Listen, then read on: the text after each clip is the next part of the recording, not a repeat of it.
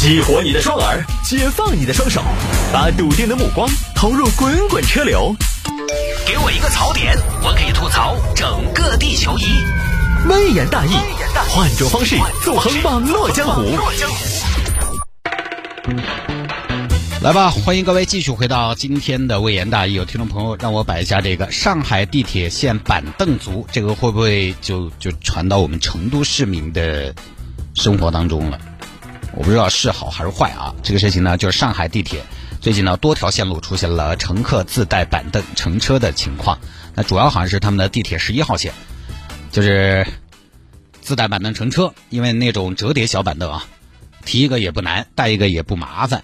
呃，然后呢，地铁相关方面呢也没说不让带，呃，地铁安检那边也暂时没有政策支撑，在现行的上海市轨道交通管理条例中呢，并没有禁止携带和使用小板凳等行为的相关条款，同时呢，也没有针对此类行为的处罚规则和标准，所以呢，工作人员只能劝阻，但是劝不了，有的时候也没办法，呃，就只能大家在网上来讨论、来争辩这个事情。之前我看视频，还有个大哥。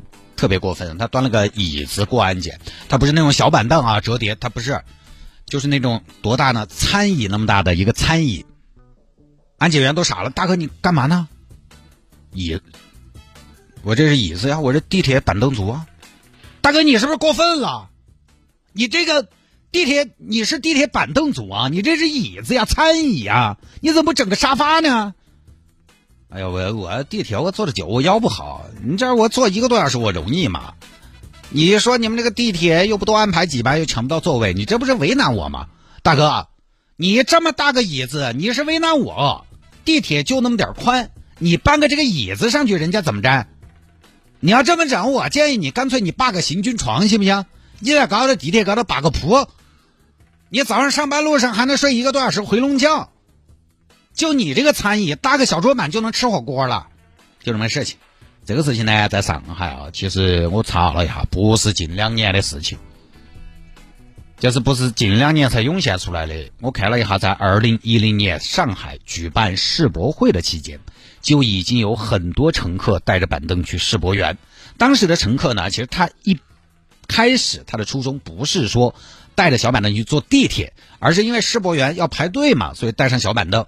排队的时候坐，结果参观了世博园回来之后，发现哎，地铁也可以坐，就整成了这么一个风潮。现在网友呢就在争这个事情啊。我们时间的关系简单一点，有网友说呢，这个涉及到安全问题，而且坐板凳呢占地方，你倒是坐得很舒服了，人家可怎么办？也确实是，有时候地铁挤很了，呃，大家有这种感受，可能包括电梯里头有的时候都是，进来个人咚背个双肩包背到后头，车过来转过去的，啊，你都觉得讨讨人厌。不要说坐板凳了，还有一边网友说地铁确实太远了，一坐一个多小时，有人身体受不了的。那于是呢，就有网友说了，受不了别上班，受不了就换个工作，换个房吧。啊，又开始陷入这种话题的讨论了。现在网络争论其实非常容易陷入这种无意义的对话。现在公交车好挤哦，那你开车呀？哎呀，做工作好累哦，那你别干了呀。全是这种聊天，这么聊就没意思了。那我们还进不进步嘛？我。我们大家的生活环境、生活条件还改不改善嘛啊？开车的朋友，你抱怨开车堵车是不是？那你开摩托噻。开车的朋友抱怨停车难是不是？老大喊你买车来了？来了，最后话是，当然可以这么说，但是就这种事情，除了大家在网上打打嘴仗，其实也确实不太好解决。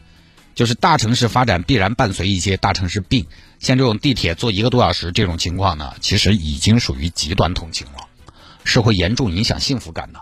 但是呢，又确实没办法，因为上海这样的城市，它的机会、它的资源、它的空间、它的配套、教育、医疗，一定是全国非常拔尖的。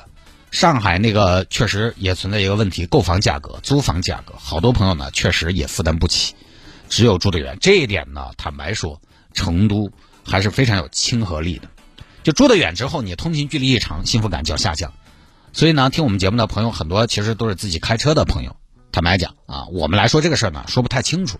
你说大家不要带板凳，但是但是你又觉得我们我们为什么为什为什么要发展？我们发展就是让大家的生活越来越有温度，越来越舒适。现在出行比较快了，是不是考可以考虑一下更舒适？这个要求好像也不过分。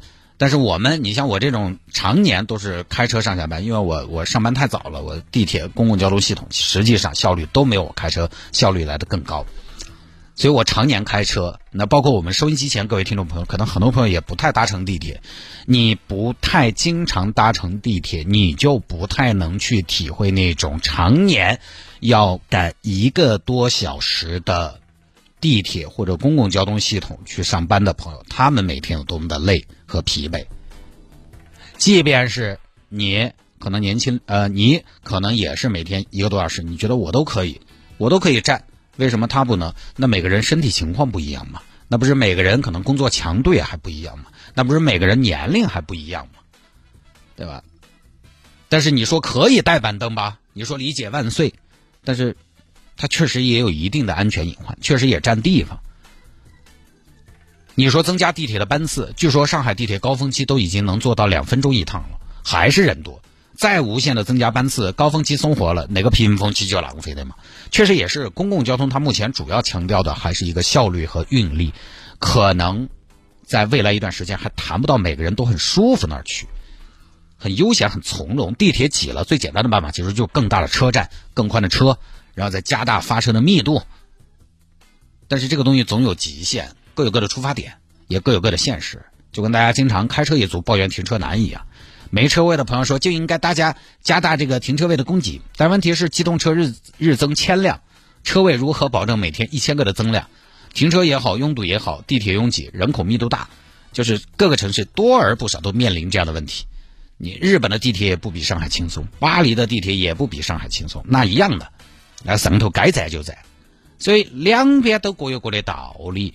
那么对于遵守规则、选择站的人来说，你端个板凳上去占地方，确实让人不太讨喜就是了。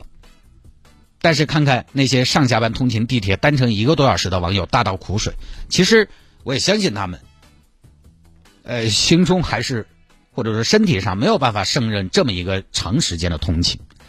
那这个时候最后说，哎，那你不要在大城市待着，你回去噻，就又又开始一个恶性循环。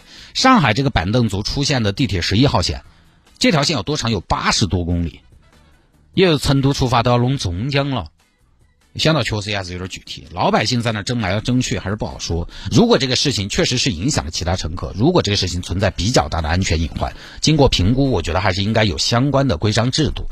毕竟你想，地铁上吃东西，气味性的东西都是可以拒。禁止的闻味道和这个坐小板凳的安全隐患，显然后者更重要嘛。所以这个事情，我觉得在上海这种国际化的大都市，应该有一个相对比较前瞻性的、比较官方和科学的说法，不应该是就是现在的这样一种表态，不提倡，不提倡，最后就成了广大乘客自行辩论。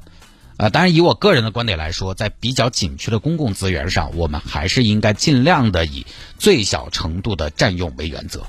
在没有针对性的条款出台之前，这个事情呢，反正总之也只能靠自觉。